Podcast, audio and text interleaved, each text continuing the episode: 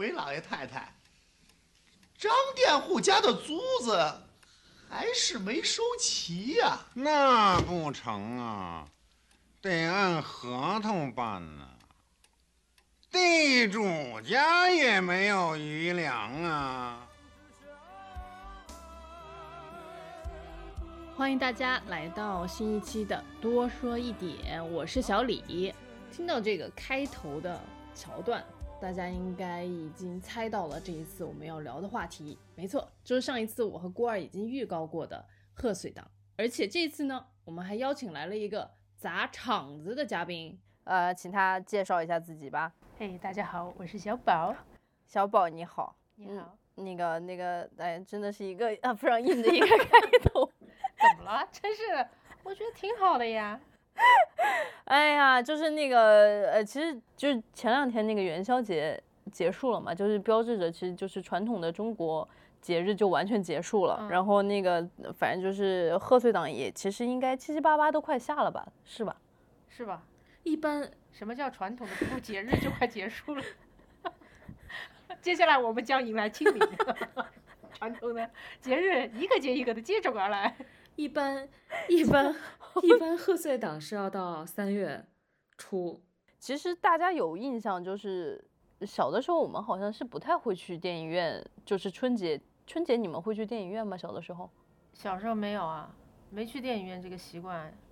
嗯，就是电影院也没有开门的习惯。我不知道电影院是从哪一年哪月开始，就是有春节档这么回事儿的。我有一个印象，就是小时候大家还是会看春晚嘛，然后看完春晚结束了之后，像小朋友他都不想睡觉，那他总得找点啥干，然后就分成两波。男生呢就喜欢打游戏，那个时候哈、打红白机、坦克大战打通宵，那是我们那儿的传统。哎，完了暴露年龄了。然后还有就是不喜欢打游戏的，就会打开那个电视，那个时候晚上就会通宵放放个电影，很多台都会这么干。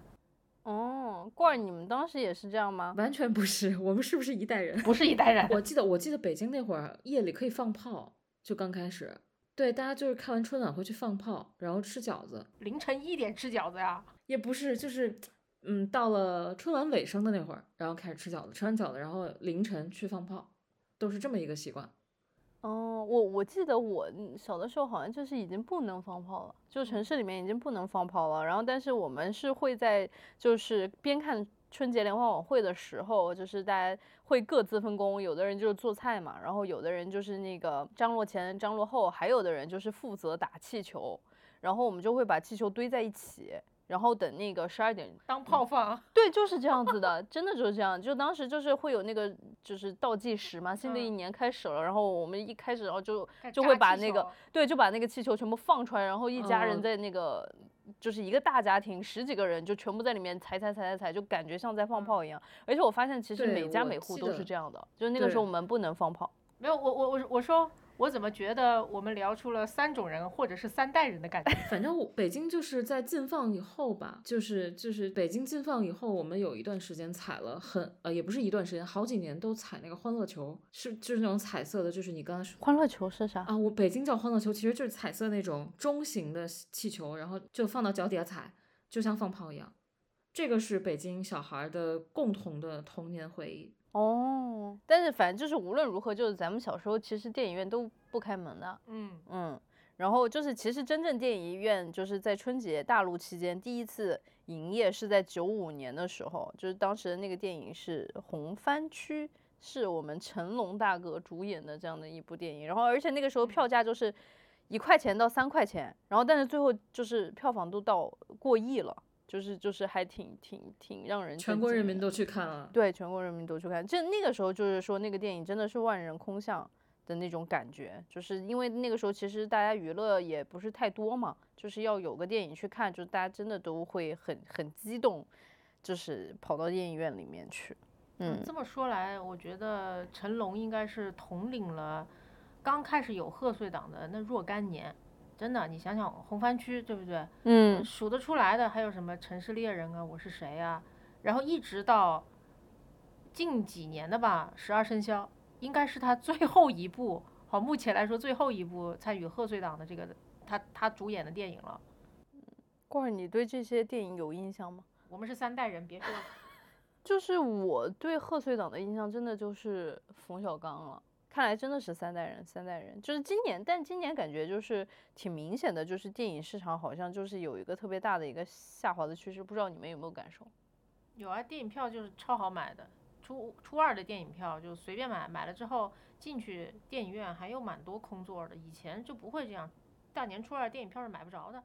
嗯。或者你有这种感觉吗？有，就是因为感觉票价涨太高了吧。然后以前老人，主要是老人，初二、初三大家都会去看电影。然后今年他们说太贵了，不去了。嗯，他们就说不要赶赶这个，不要赶这个热闹。哎，其实我我我确实是有一个体感，就是以前是好难买票，感觉好像大家都得抢的。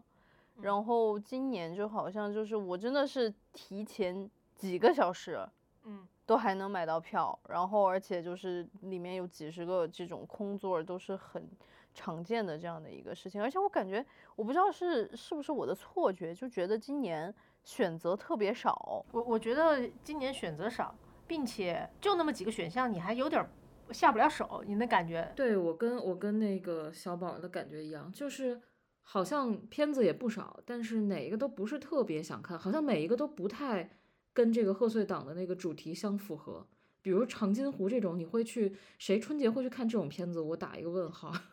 我真的很有疑问。它可是票房对，就图啥呢？你春节找刺激嘛？就是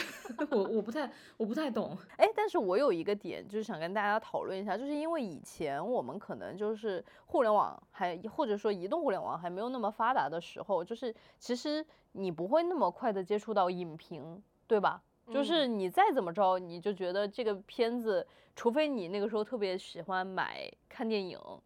或者说你特别喜欢关注一些跟电影相关的这样的专栏的节目，你可能会比较早的在这个电影出来的那个阶段就接触到一些影评，然后你根据影评或者说专家的一些评分，然后你确定你自己要不要去看。然后但是现在就是属于那种很快就会开分儿。然后你如果看到分儿很低，你可能就不会去看了。对，我不知道是不是也有这个的影响。我其实觉得今年挺奇怪的，因为往年好像开分也没有开那么早，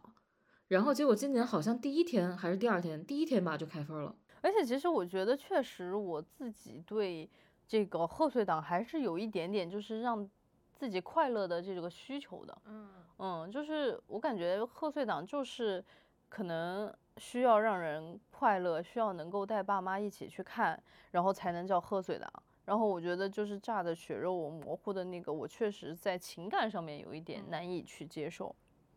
对贺岁档，我觉得就是他得迁就家庭需求。就像我在这个时候去看电影，肯定带着爸妈，我得挑一个，第一个就是他们得看得懂。我觉得有一些喜剧哦，包括像韩寒那个，我就觉得我爸妈可能就不明白他想说啥。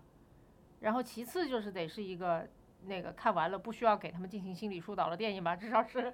也不好说他这个题材太狭窄或者怎么着哈，就就就为了迁就大多数人的需要，他一定会弄成这个样子，我是觉得。嗯，那其实就感觉没啥，就是今年就是特别一般，咱就只能想一想以前有什么特别好的贺岁档是你们特别喜欢的，就随便哪一年的都行。我记得，反正提起贺岁档吧，全家人就全家人的第一反应都是冯小刚。嗯，以前我记得从甲方乙方那会儿，我九七年吧，我我七岁，我好像对这电影不是印象不是特别深。这这电影其实我后面补的，但是后面从不见不散，嗯，没完没了，然后还有什么非诚勿扰，乱七八糟，就是一系列冯小刚的这个作品，就是每一年快到春节的时候，大家都在。就尤其我父母那一辈人都在问说，哎，冯小刚今年的这个戏是什么呀？什么时候上啊？就他们特别关注这个，就感觉冯小刚有点像荧幕春晚。哎，其实你刚刚说到荧幕春晚这个，我就稍微补一下，就是因为前两天我在准备这个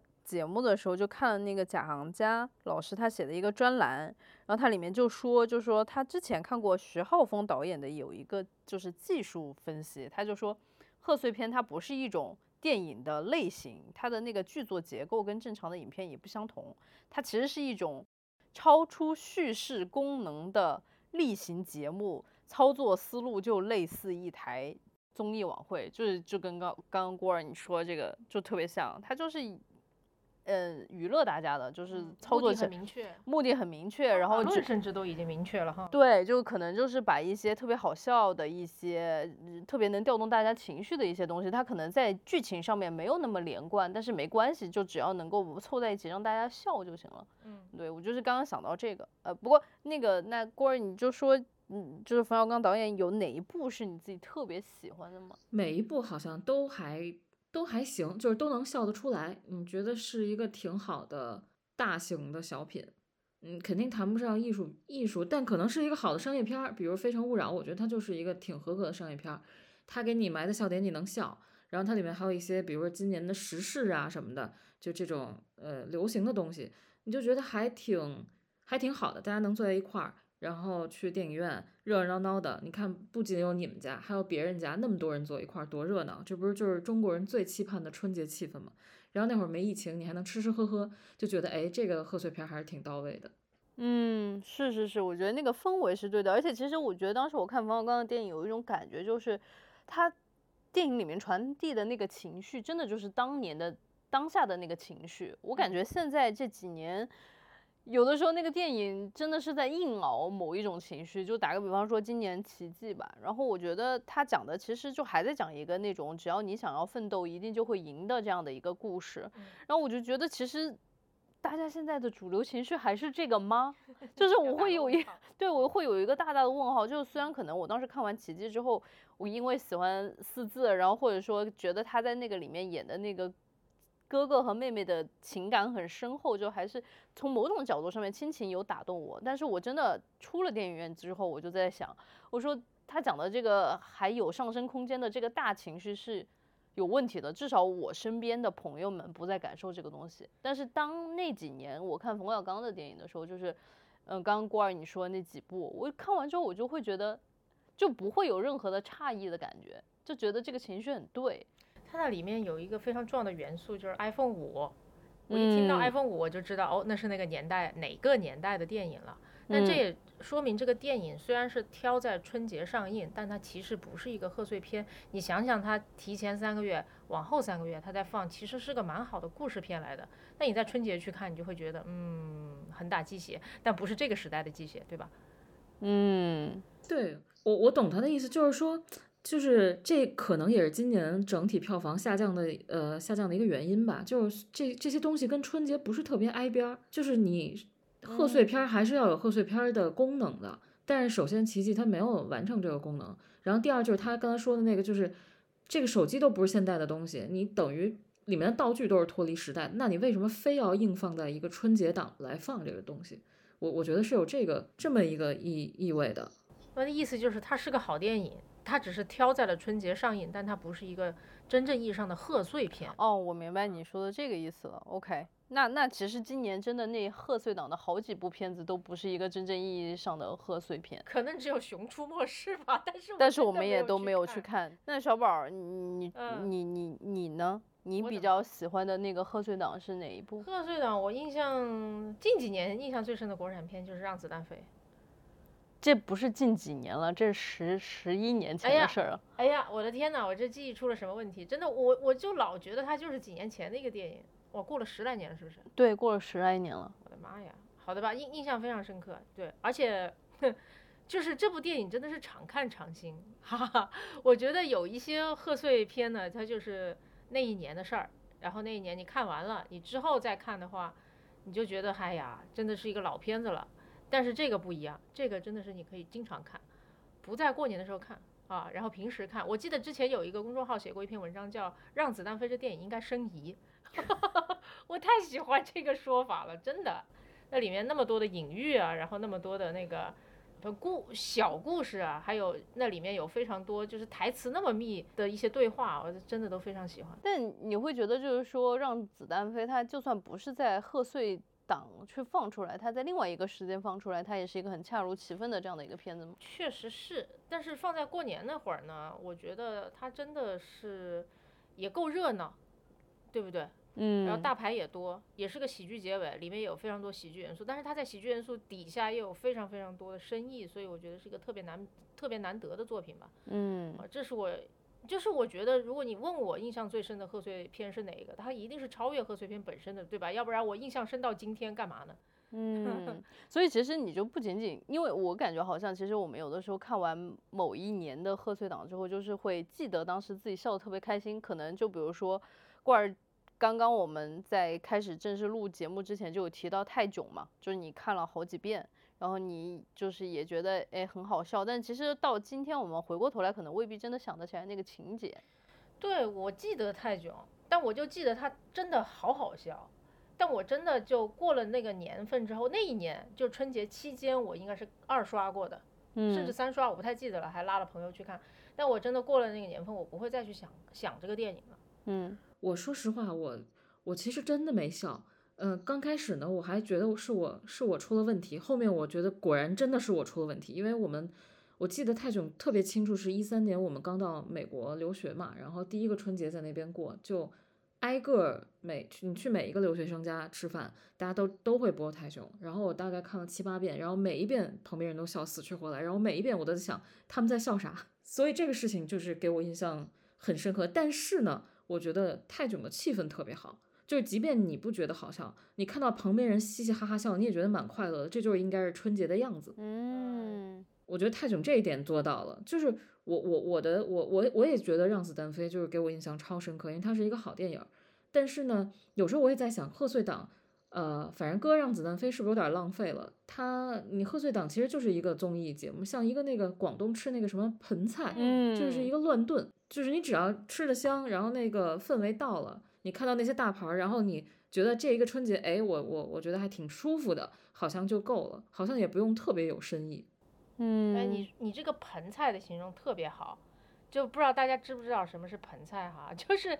就是一个大盆子，然后里面呢就堆砌了各种各样的菜，那个那些菜都是单独烹饪的，然后放在一起，虾呀、鲍鱼啊、猪蹄儿啊，什么都有，然后就摆得很漂亮。基本上就是个拼盘，但是实际上真的你去吃那个盆菜的时候，那那个盆菜特别好看哈。你去吃的时候，你每一样也嗯就那样，嗯，也就一般，对，嗯，而且全是大鱼大肉，完全不讲搭配，你就是吃两口你就腻了。哎，但是咱们就是会除在除了春节期间吃盆菜吗？就是不会啊，就是那个是一个专门做给春节的菜。有些时候中秋也有哈，在在广东地区，就是大的节日的时候，并且是很多人一起吃的时候，因为那个菜特别好看嗯啊，我觉得这个形容特别好。我我我自己还有一个对于这个春节档电影的这个形容，就是我觉得它就像是情人节的玫瑰花一样。然后平时其实爱花的人都会去买花，都会去插花等等，但是情人节它就是花就成为了一种超越花本身的一种文化消费品，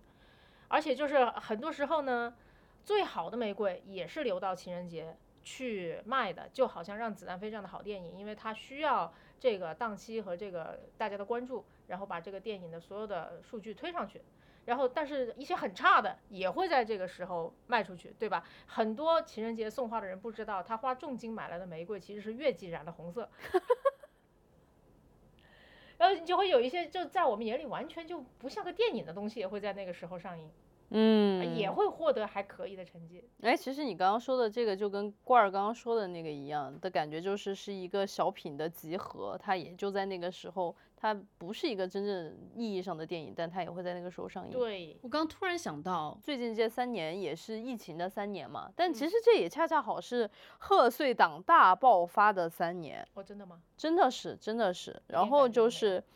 呃，但是但是就是你们你们其实在这个时候，就近三年在贺岁档期间去走进电影院，你们的心情跟之前一样吗？我觉得好像这三年确实有一点变化，就是有了一个一种仪式感，就是你春节真的会把看电影当成一个必要的事情。嗯，怎么说？我觉得它更像春晚，或者说它代替了春晚。就是现在一家人，你比如说，呃，三十儿可能不一定看春晚了，但是初初二吧，初二开始，初二、初三肯定会去看，一起看一到两场电影，然后嗯在一块儿讨论，然后这个电影就变成了你们春节。本来春节你跟爸妈回家能聊啥呢？其实也没得聊，但是这电影可能就变成了一个你们中间的共同语言、共同话题。这也真的是双方的作用。对，而且我不知道你们以前，呃，春晚小的时候看春晚，好像那会儿，呃，有那个节目单儿，然后这几年也传的挺厉害，就网上传那个央视那节目单儿，但现在好像大家就不太看了这两年，然后就会看那个电影的那个预售，就看电影的那个排片单儿，就感觉有点像当当年春晚那个节目单儿的那种感觉。嗯，我们嗯相当于在看整个春节档的节目单儿。郭儿刚刚说的这个，其实就是我呃也拜我觉得春节联欢晚会越来越难看所赐。就是，但大家聚在一起总要有一个就是谈资嘛，所以就是可能现在大家就去看电影。我自己是也是有相同的感觉的，就是相同的感觉在于，呃，我觉得跟疫情影响其实蛮大的，因为以前我们去电影院可能就是一年四季，你只要看到有好的电影就会去，然后你现在会发现，就是其实很多电影可能因为疫情的管控的原因或者怎么样，它就不上了，就一年四季也没什么电影可以看。我我反正对自己会有这个小小的一个要求吧，也是一个小小的仪式感，就觉得你一年到头再怎么着也应该进一场，就是进一次电影院。然后这个时候我就觉得就把这个时刻就落在了春节这个样子，嗯嗯，就是真的其他时间没可没有可看的，所以就只能在春节去看。我其实原先是一个非常爱进电影院看电影的人，但种种原因吧，就是觉得选择也越来越少了呀，然后时间也比较难搞啊，等等，所以确实去的越来越少了。相对而言，影片又比较集中，然后自己时间也比较空余的，空余的就是春节档。我觉得就是作为一个喜欢看电影的人，我的这个选择都慢慢向这个春节档靠拢。那我毫无疑问就是大家也好啊，然后还有就是发行方也好，他都会去往那个方向集中。我觉得，所以就会出现这样一种奇怪的景象，就变成春节档在排挤其他时间段的这个电影了，这也不太好，感觉。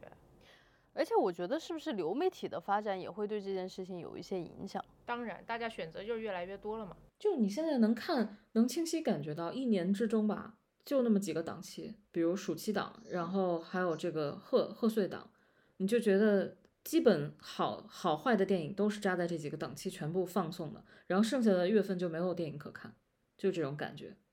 嗯，确实是这样子的。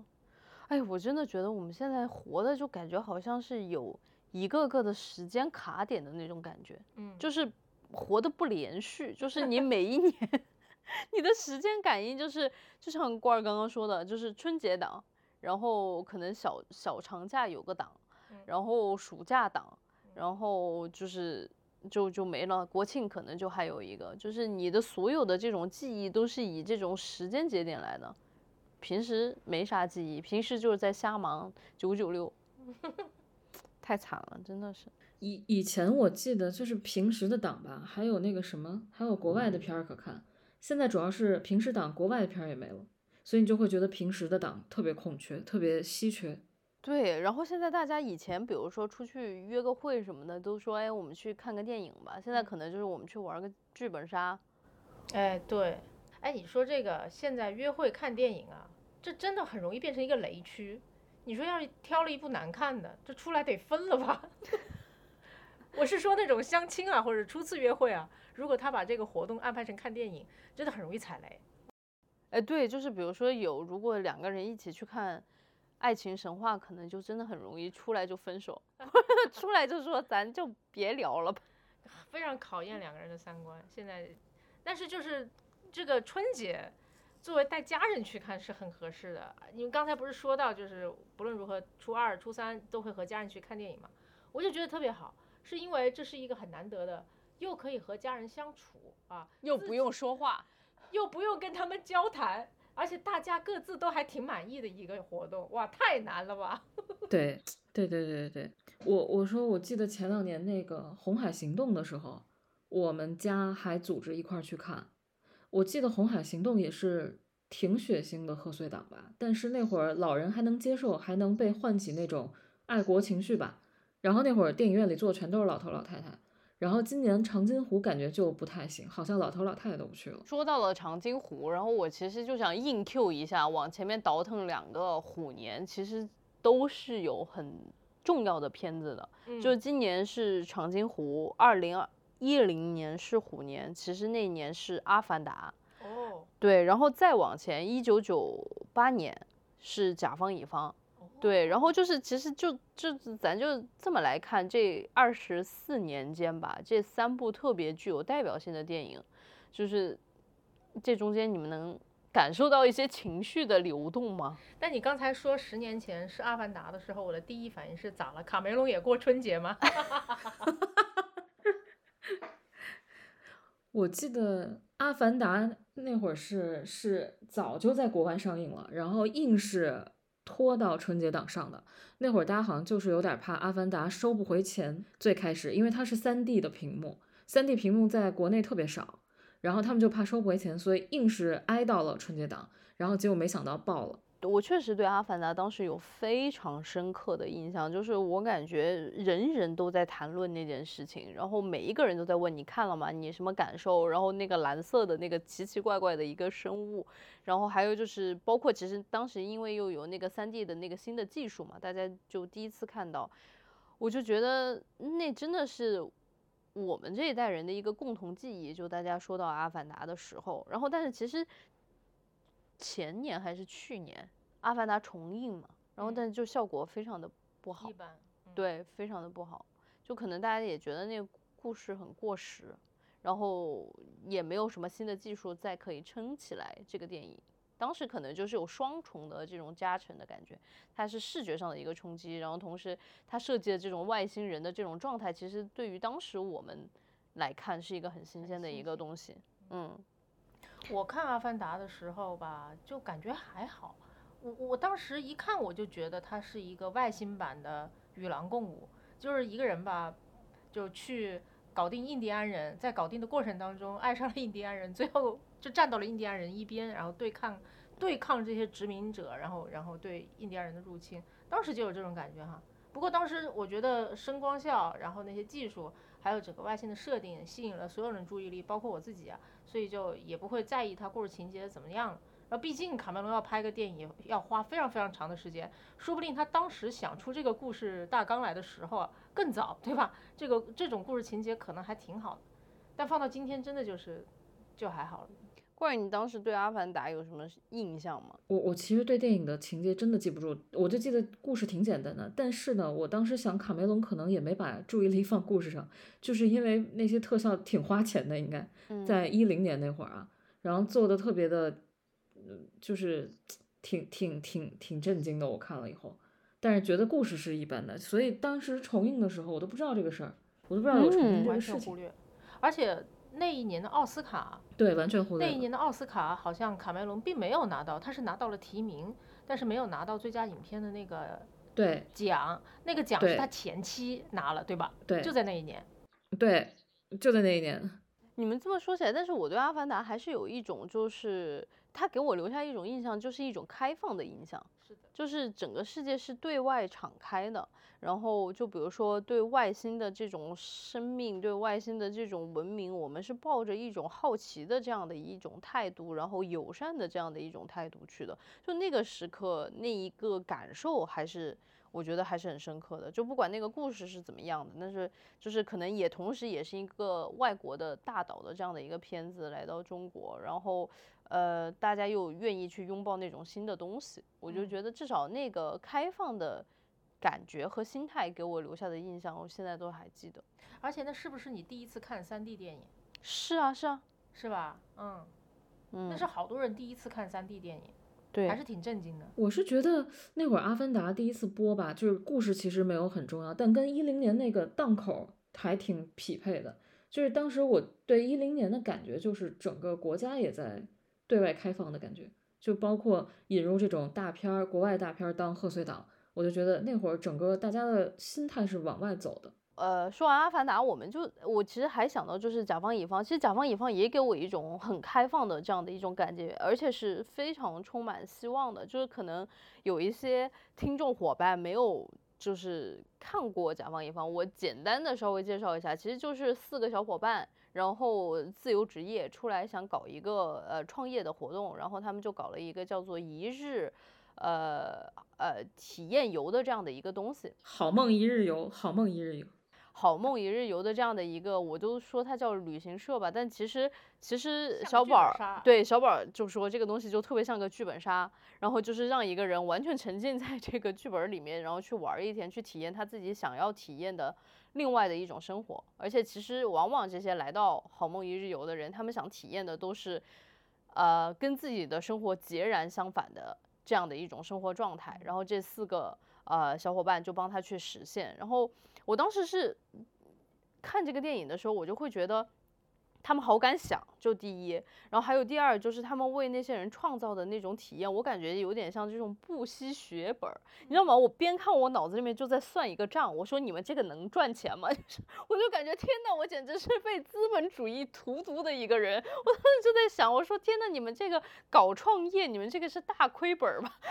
然后还有就是里面我记得有一个印象很深刻的就是。呃，当时葛优演的那个角色和他的呃女朋友吧，然后在医院的时候遇到了杨立新演的那一个角色。杨立新说他的那个老婆得了绝症，但是他在北京没有房子。然后当时葛优和他的那个剧中的女朋友就决定把自己的新房就是免费的，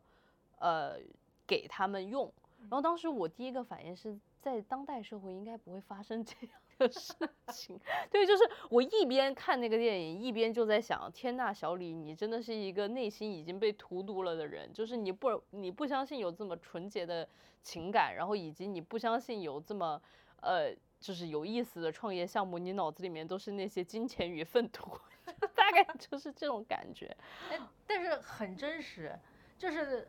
在这个情节发生后不久，然后他们一堆人喝酒。葛优喝多了，就还在问旁边的人：“我说的是借吧，不是送吧，对吧？”他还是在意的，他把这个拍出来了，我觉得就很真实，就不会给你一种是瞎编的感觉。嗯，这片子我印象最深的是另外一个非常小的事情，就是什么，他们两人上街夸路上所有的人。他们两人是指啊，葛优，葛优和他的女朋友上街夸所有的人。嗯，对，然后哇，那个嘴叫一个甜啊，然后我就被这个很小的情节给。打动了，我觉得特别好玩儿，就特别好玩儿。而且我觉得那个时候路上所有人，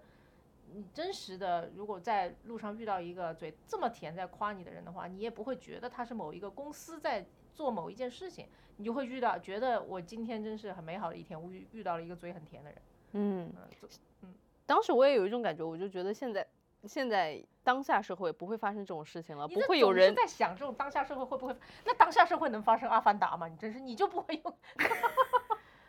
但是我觉得就是甲方乙方他拍了一个很真实的故事，所以我就忍不住的，好像要跟现在的这个我们的日常生活做一个对比。而且我确实觉得那一个时代跟我们这个时代的情绪已经不太一样了。说实话，就是因为要聊到甲方乙方嘛，所以我就不看了。但是我觉得放在今天看，真的看不进去。嗯，我所以我觉得就是你，就是评价一个电影的好坏吧，也不是看不进去，就是你知道很多东西跟现代完全不一样了，它变了。所以你，呃，所以我就觉得好像那个时机看电影的那个时机特别重要。就是你放到九八年看，它肯定是一部巨好的电影，然后你放到现在二二年看，就觉得格格不入。就就包括你说的办这个公司，我我记得我小时候看。就是傻乐，然后等现在看你就会想，哎，这个电影真的很北京，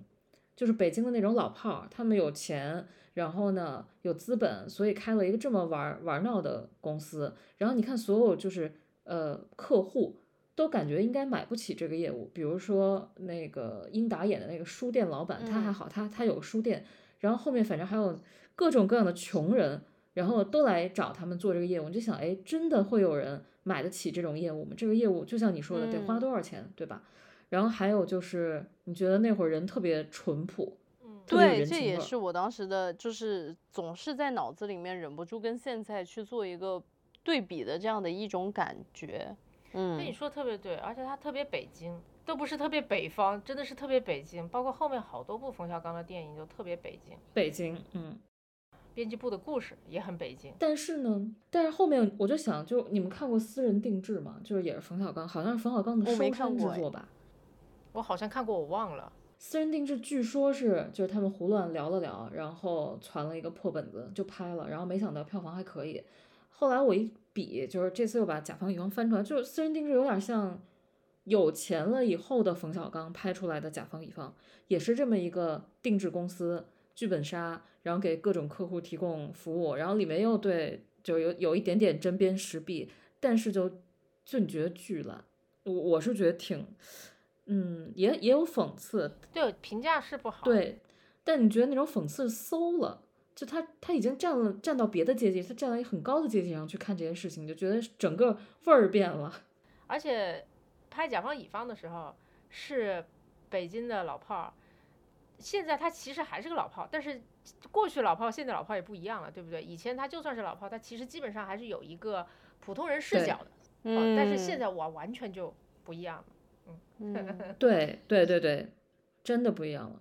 就你特别喜欢那个细节，他们上街夸人嘛，然后到了私人定制里面，就是呃，就是完全炮制了一遍。但是呢，他们是到街上跟人道歉，然后呢向所有人道歉，然后向大自然道歉。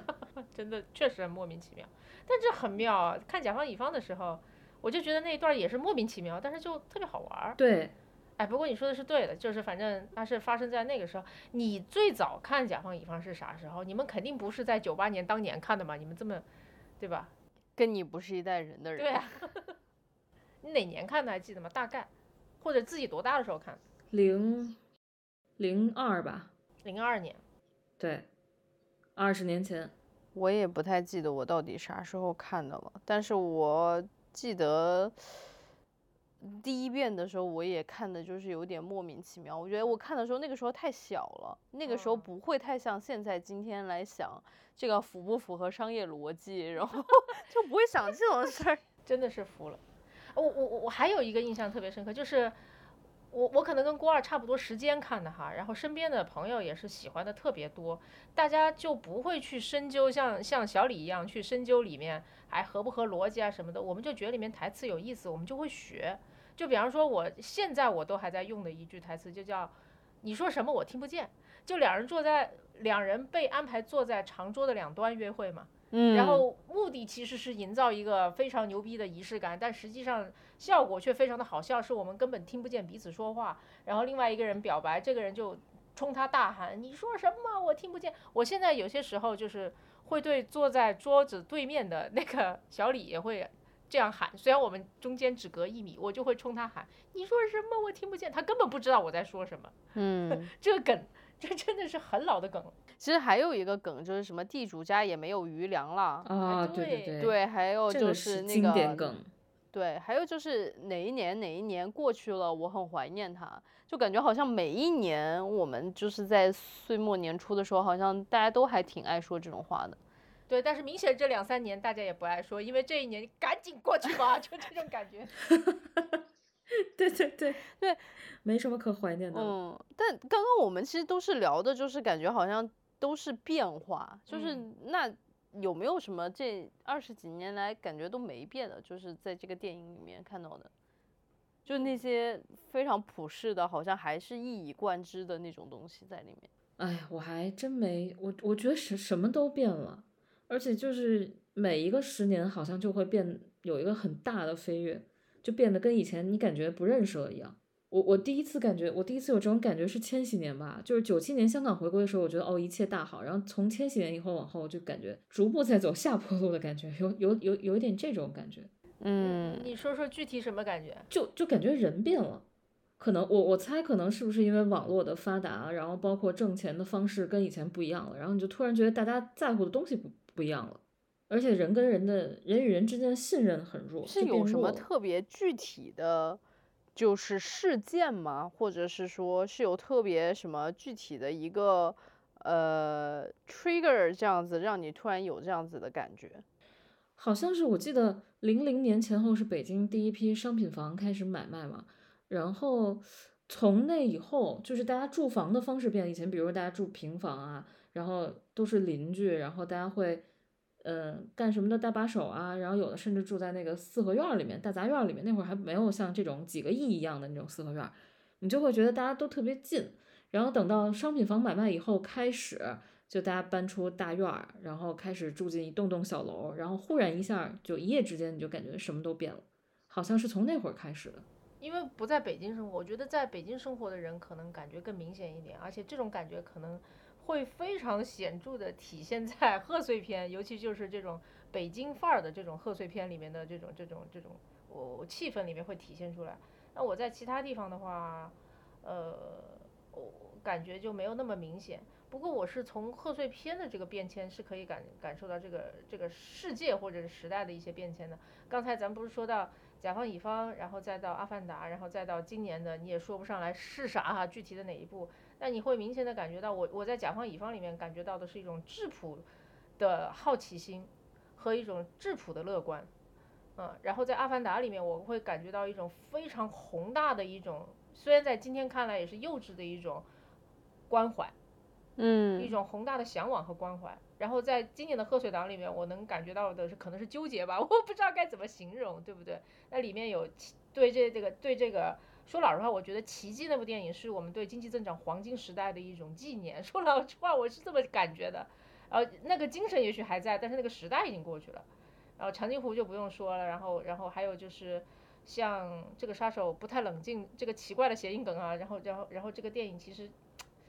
你说它有什么时代情绪吗？我觉得那种小人物的挣扎，其实在今天就可以有眼泪，可以有笑声，可是却不会给人留下太深刻的印象了。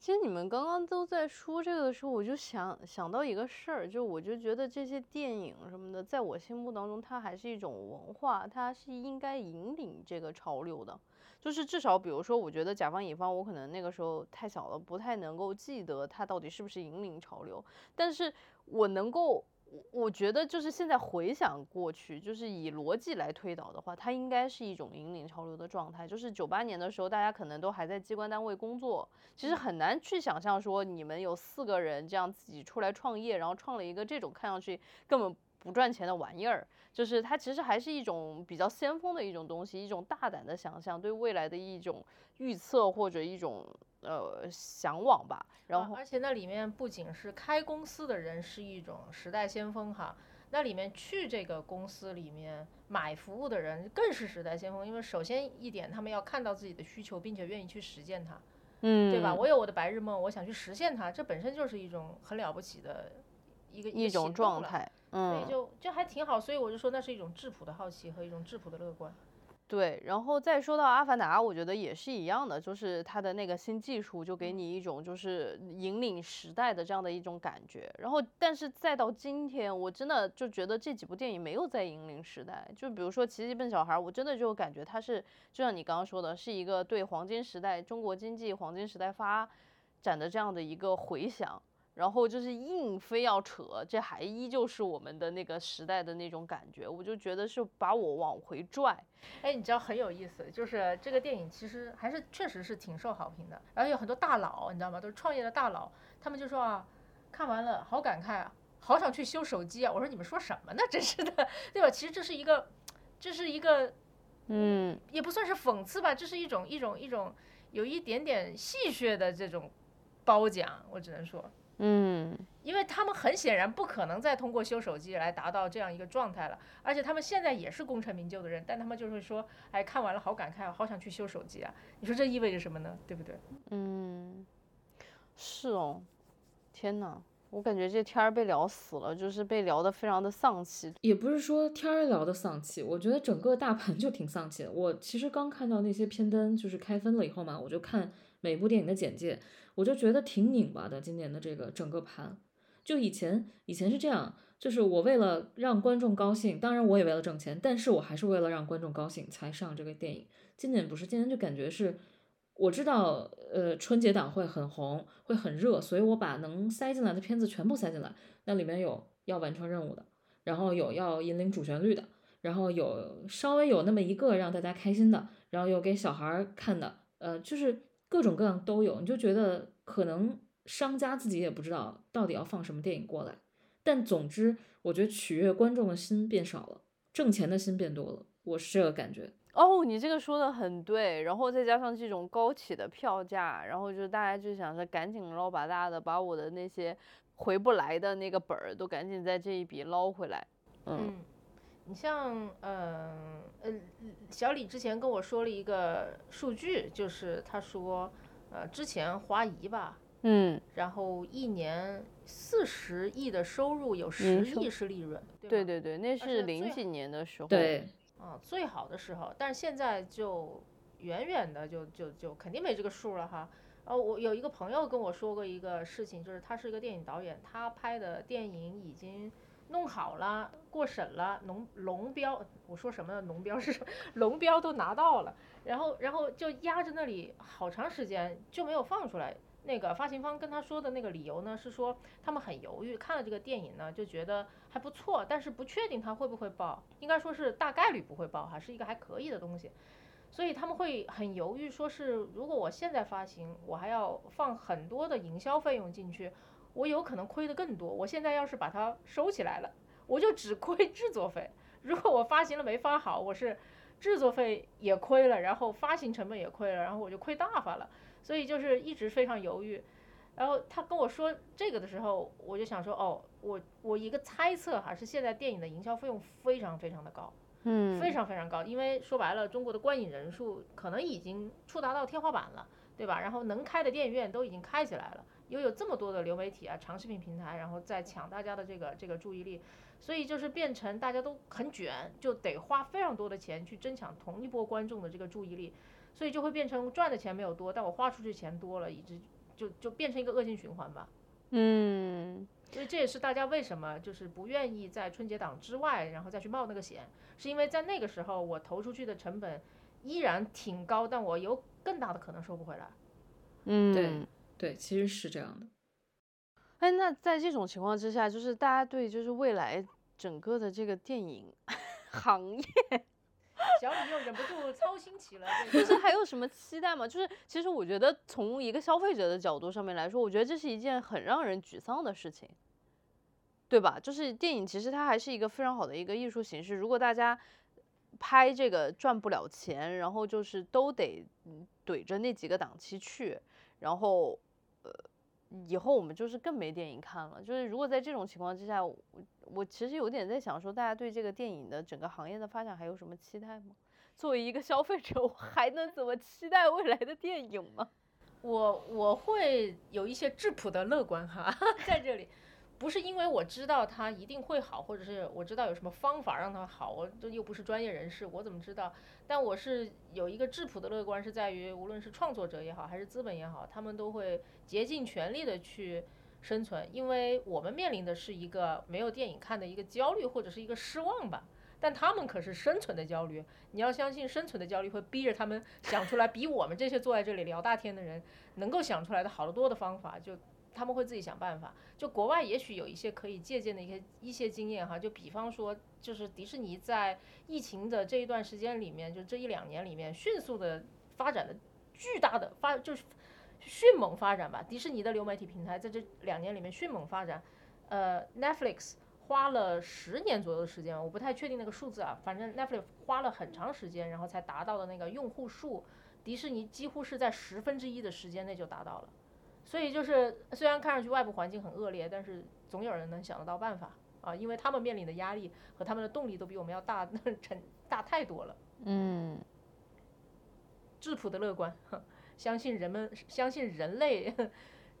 相信相信人类求生的本本能。我看了一下那个，就是今年要播的那个片单，反正片子巨多，超级多，我觉得好像比往年都多。但是呢，有几个感觉吧，一个是。好像垂类化做的更更更细分了，就是比如悬疑类的呀，然后甜宠类，就每一个分的很类很就很细致。以前好像也没有，对，以前没有分的这么细致的。然后现在每一个类型好像都有点百花齐放的样子，但是感觉成本比以前小了，就你从用的演员就能看出来，花的钱少了。嗯，然后感觉。就比较有实力的那些文艺电影的演员又重新回到岗位上了，好像有这样的一个趋势。对，因为其实前两天我听了一个节目，因为呃，我不知道就是说，比如说好的演员回到这个电影的这个市场，他不是用那些可能很贵的流量明星，这个是不是一定会带来嗯一个更好的作品？嗯，但是至少我觉得就是这几年吧。我泛化来谈整个内容行业，我觉得很少有人在启用素人，很少有人在启用那种他可能，嗯，因为一个好故事、好本子或者一个好内容能出来的。大家现在全部都是把那个注压在明星身上，压在那个流量身上。然后这个头其实可能是从，比如说，嗯，我前几天听了捕头老师的那个节目，他讲到春节联欢晚会，其实从某一个导演吧，就是开始的时候，他们就是更注重选人，而不注重作品作品了。其实这是一个非常糟糕的一个循环，就是因为当你大家都注重作品的时候，大家都会比如说 PK 你的本子，然后我就在那个竞争的环境之下，我是特别希望我能通过一个本子出人头地的，我就会特别的好好的去写。然后，但是如果就是内定了一个人，你就知道你反正也不是那个内定的，你也不可能通过本子去上到那个舞台的时候，就是那被内定的那个人也可以摆烂，他就觉得反正我已经、嗯已经都是我了，对吧？我就做个六十分钟的本子就行了，就以后也不会有更多的超越，也不会有更好的故事了。所以我不知道郭儿的这个观察是不是，其实，在某种程度上来说是好的。我觉得可能是因为疫情吧，就是真的很多公司活不下去了，所以大家就开始把钱用在刀刃上。就是其实，比如如果你说这个上流量就一定会好，其实我们看春节档最最厉害的，其实还是就是是长津湖嘛，然后接下来是这个杀手不太冷静，然后才到奇迹，就是其实也好像并没有说就是说那个流量在，它就一定能够保证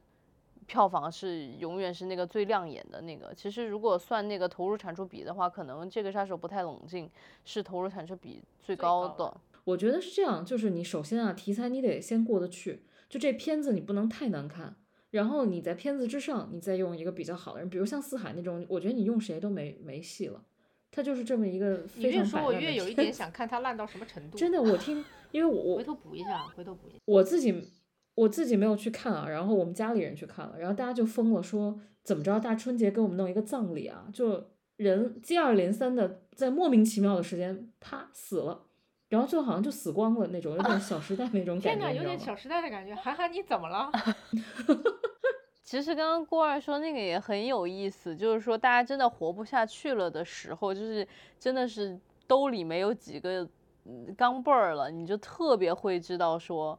把那个钢镚儿到底花在哪里去。就会要强行要求自己把好钢用在刀刃上。反正我是这么想的，就是呃，虽然我觉得从九八年走到今天这二十四年呢，嗯，发生了一个最大变化，就是大家真的把这儿当成一个商场了，啊、不是不再是一个说我提供给你愉快的这么仅仅这么一个目的，就基本还是来抢占市场的。但是我觉得后面你看这个春节档挺说明问题，就是你大家一起来打架嘛，那谁好看谁就拿高票房，谁难看谁就自己一边哭去了。所以后面呢，如果你真的摆烂，说我只占了一个好的档期，但是我内容巨差，我觉得可能也不会占到什么特别大的便宜。我觉得这个春节档其实给大家一个就是当头一棒，而且你看，就是二零二一年的那个电影市场嘛，它二线的观众最多，然后四线、三线最少的观众群体其实是一线，就跟我们想的完全不一样。而且一线的观影的那个选择跟二三四线的差距非常非常大，就可能一线看的最就是排第十的片子，可能在二线那儿排第一，就三线四线也是这样这样一个规律。就是到四线那个，比如说什么大红包这种这种电影，你们肯定没听说过，对吧？但是可能就在对，但在四线可能就是一个很很热播的一个电影。确实，之前我和小李还认识一位动画片导演，然后他做的动画片，我说哇厉害了，你做院线的动画电影哪部啊？他说出来完全没听过，是一些类似于什么《白雪公主之叉叉叉叉》。我说啥？咱们国产动画片做《白雪公主之叉叉叉叉》吗？嗯真的上院线，但是一线城市就是没有，你知道吗？然后他管这个好像叫做叫做无版权故事，反正他们可以新编啊，或者加点什么东西做了就好了。然后往那一放啊，我觉得很多观众以为它是迪士尼电影，就买了票进去看了。主要是吧，一线城市，我觉得一线城市还是太卷了，大家工作时间太多了，太长了，所以一线城市看电影的人数逐年减少，然后四线逐年增多。所以这也会导致一线城市观众观影选择越来越少。因为说老实话，我觉得你选择的那个基础，就是你有多少选项，其实是由最广大的人有大致什么样的需求所决定的，而不是你自己决定的。尤其现在还在一个这样的，就是刚刚郭儿说的这种，就是商场，就大家做这个东西，我就是为了赚钱。你那一批，就是哪怕是你能付得起两百块钱一场的电影票的人，但是你就只有那么少，对吧？就是我就把你全部都薅来了，我这电影都还回不了本儿，就是所以我就还不如就去做一些这种就是更符合呃大众市场的这种产品出来。嗯，然后，然后就是可能，比如说一线的受众，他说行吧，那没什么可看的，我就去看流媒体上面的一些东西，或者说我有其他的选择，我去打游戏了，然后我以以后我就直接进元宇宙了，对吧？我就不跟你们玩了，就这种感觉。你进我元宇宙，很快也会被其他人占领。你在元宇宙里面都没有什么去处。哎，我觉得小李真的非常代表他所担忧的这种一线城市的这种观众，哎，对吧？自己又不去，然后又特别担心忧国忧民的，然后继续不去。我好了，我那个退出群聊了。我觉得这其实是个悖论，就是他又想去，但他又没时间去。好多好多一线城市人就是这样，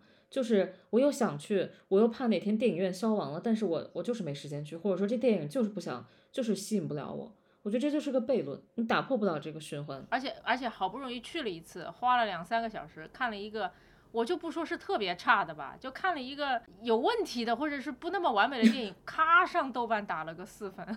啥？我都打一星，如果特别差的。对，所以我觉得现在反正看电影是个成本挺高的事儿，你首先得把时间空出来，然后你还要买很贵的票，然后去了呢，你还希望这个电影给你一个特别好的体验。但是呢，只要电影有一点瑕疵，你可能对它的标准也会变高。所以现在整个，我觉得一对一线城市也比较拧巴，我觉得这是一群比较拧巴的观众。所以我觉得《爱情神话》做得挺对的，就是上上一段时间电影院，然后马上就到平台哎，怎么怎么说呢？就是说上一段电影院，然后就马上到平台去，这就是一个聪明的选择。我觉得像《爱情神话》这种片儿吧，明显就是拍给一线城市看的。因为我看那个二三四线，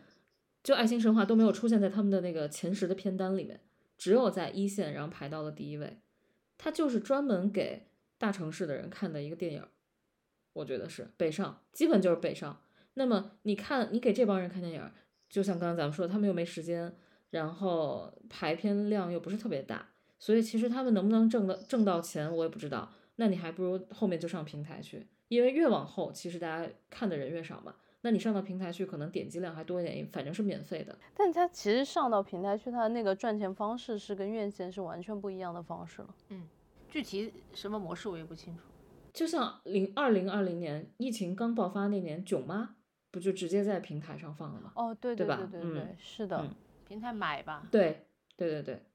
就至少还是一个多一条赚钱的路吧。哎，本来我还想稍微再深入的聊一下这个事情，就是其实比如说，如果是平台对你买单的话，那平台它就特别会看那个就是点击量如何。就像其实现在以前做电视剧和现在做网剧就特别不一样嘛。咱们之前其实，在跟两位老伙伴聊天的时候，我们有提到过这个事情，对吧？就是网剧现在是比之前的那种电视剧它是更加紧凑的，但它可能未必说那个故事讲的有那么深刻，价值观有多么的。就是高尚、令人动容，但是它就是特别要能吸引大家的注意力。就如果以后，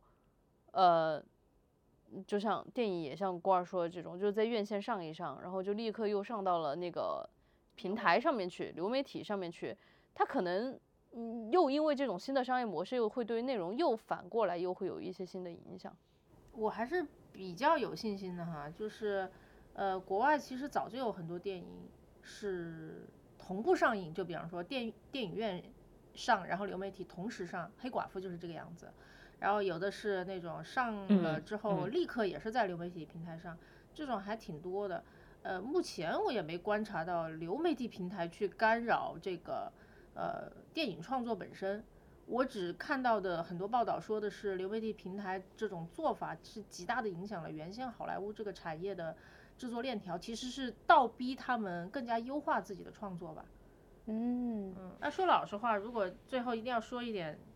叫正能量的话，我也不知道哈。就我还是有一些有一些质朴的乐观的，就是呃，作为内容创作者，一定是会受到非常多的钳制的。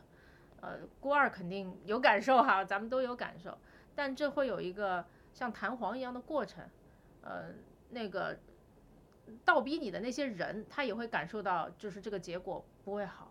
然后这个过程当中，每一个创作者也需要为自己的权利和最后的结果据理力争，这就是有这么一个过程，就一定会有平台也好，或者是制作方也好，去逼你做那些你不想做的改变的。但是就是结果摆在那儿，然后结果会说服所有人。对，而且看就是看，我也想做一个总结啊，就是我我也是还挺有信心的，就是看二二年的片单，感觉文艺片多了很多。哎，我觉得这是这说不定真的是一个好结果。如果每个片子质量还可以的话，说不定还真的是一次文艺复兴。哇，这说来好期待，文艺复兴了都。